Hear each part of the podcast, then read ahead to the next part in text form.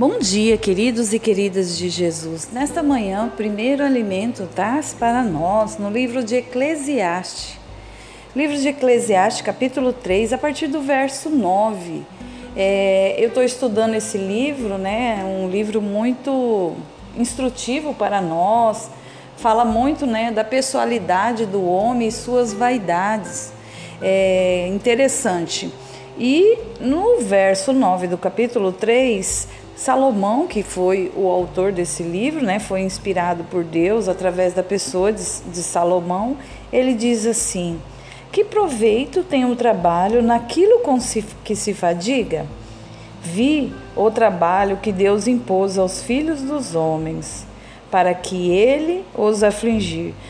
Tudo que fez Deus formoso no seu devido tempo também pôs a eternidade no coração do homem, sem que este possa descobrir as obras de Deus, fez desde o princípio até o fim.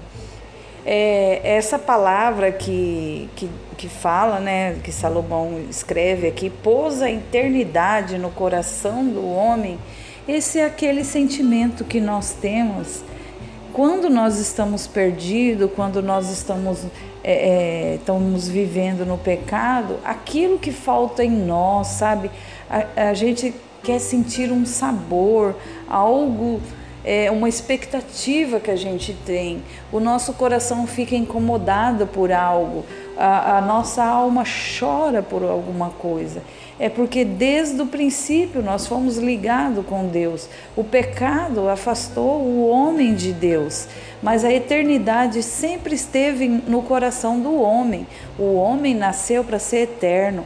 O homem nasceu primeiramente para as coisas do alto. O homem nasceu para viver o reino de Deus.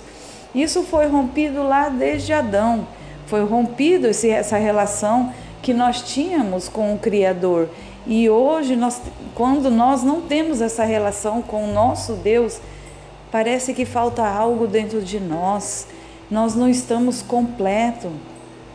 É, aquele que nos criou deixou em nós este anseio pela eternidade. Por isso nós não gostamos da morte. A morte nos assusta, mas a eternidade nos alegra.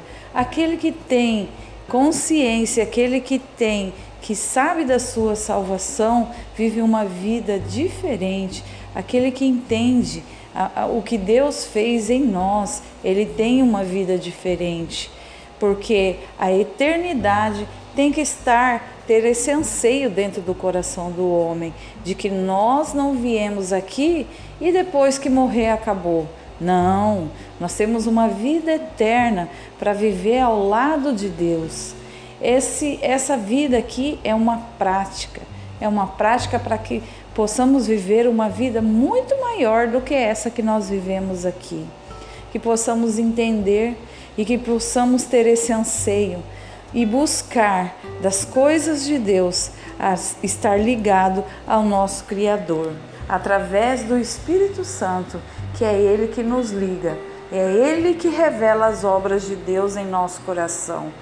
Meu irmão, minha irmã, busque o quanto antes a estar vivendo as coisas do alto, a estar ligados à eternidade, que nós possamos permanecer firmes no Senhor, para que possamos viver as coisas do alto.